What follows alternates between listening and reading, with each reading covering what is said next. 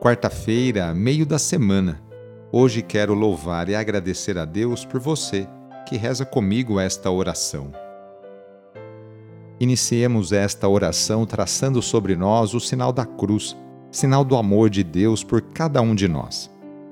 Em nome do Pai, do Filho e do Espírito Santo. Amém. Senhor nosso Deus, nosso Pai, nós cremos em vós nós esperamos em vós. Nós vos amamos. Nós vos agradecemos este dia e vos damos graças porque estamos com vida.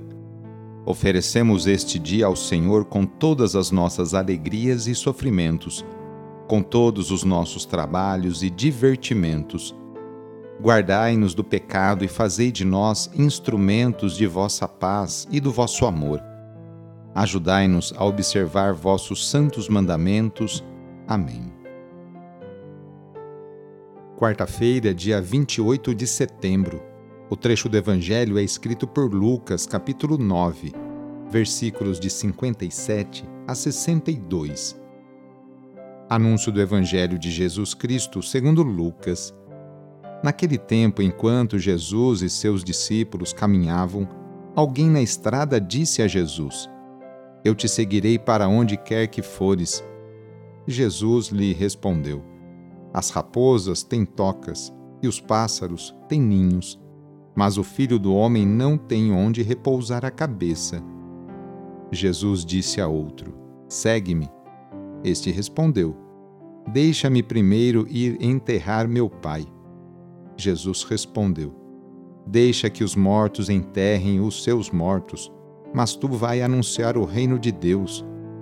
Um outro ainda lhe disse: Eu te seguirei, Senhor, mas deixa-me primeiro despedir-me dos meus familiares. Jesus, porém, respondeu-lhe: Quem põe a mão no arado e olha para trás não está apto para o reino de Deus. Palavra da Salvação. Há quem tenha boas intenções para o seguimento a Jesus mas vive fazendo cálculos ou criando desculpas. O apóstolo Paulo ensinava aos membros de suas comunidades para terem os olhos fixos em Jesus. Quando olhamos para a cruz, ali está a síntese do amor maior.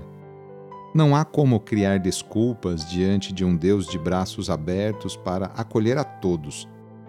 O olhar para o absoluto não deixa espaço para olhar para trás.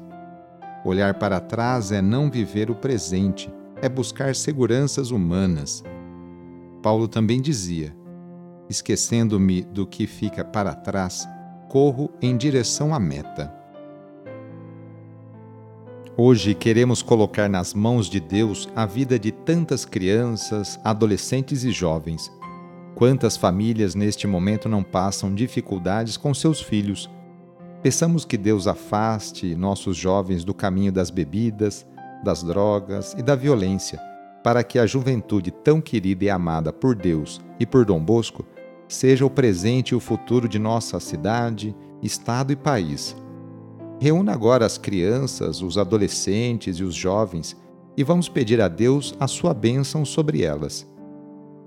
Senhor nosso Deus, que da boca das crianças recebestes o louvor do vosso nome, olhai benignamente para estas crianças e por esses jovens, e assim como vosso Filho, nascido da Virgem Maria, recebia de boa vontade as crianças e os jovens, as abençoava, abraçava e as punha a todos como exemplo a imitar, assim também, Pai Santo, derramai sobre elas a vossa bênção para que, à medida que vão crescendo, por meio de sã convivência com os adultos e com a assistência do Espírito Santo, se tornem testemunhas de Cristo no mundo e sejam mensageiras e defensoras da fé na qual foram batizadas.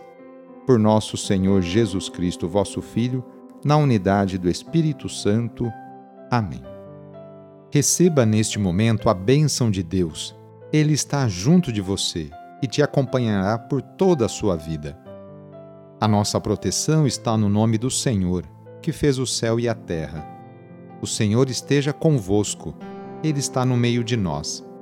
pela intercessão de Santa Rita de Cássia, desça sobre você, sobre a sua família, sobre o seu trabalho e intenções, a bênção do Deus Todo-Poderoso.